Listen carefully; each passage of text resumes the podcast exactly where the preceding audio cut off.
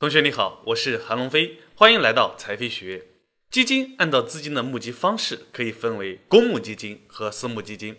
公募基金的官方定义，它是指以公开发行方式向社会公众投资者募集资金，并以证券为投资对象的证券投资基金。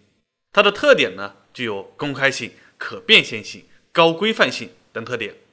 我给你用通俗的话来解释一下：公募基金就是指向公众开放的，每个人都可以购买的基金。比如我们在支付宝上、微信上、天天基金上购买的都是公募基金，它是向公众开放的，没有什么门槛，我们都可以购买。总之，只要是没有特别的门槛，每个人都可以购买到的，对公众开放的，就属于公募基金。一般来说，我们买的基金都是公募基金。我们再来看私募基金，私募基金的官方定义呢，是指以非公开的方式向特定的投资者募集资金。并以证券为投资对象的证券投资基金，私募很多门槛都在一百万以上，单个产品募集对象呢不能超过两百人。它的特点是具有非公开性、募集性、大额投资性、封闭性和非上市性的特点。我还来用通俗的话来给你解释一下什么是私募基金。简单说，它就是指不对公众开放的，只对满足条件的私人募集资金的基金，我们称之为私募基金。这是一般人买不到的。购买一只私募基金，资金门槛都要在一百万以上。它只针对非常有钱的群体定向销售。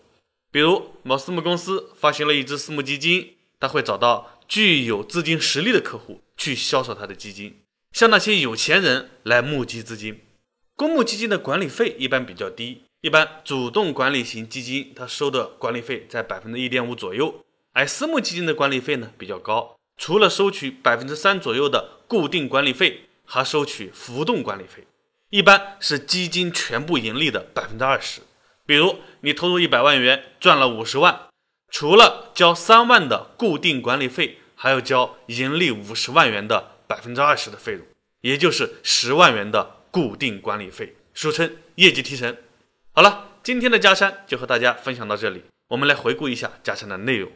我们了解了什么是公募基金，什么是私募基金，以及它们的特点和费率区别。我们只要知道，一般在市面上买到的基金都是公募基金就行了，私募基金简单了解即可。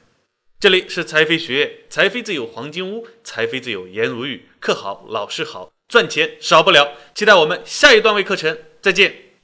如果你觉得本讲内容对你有帮助的话，请帮我点赞、好评、加关注，谢谢你的支持。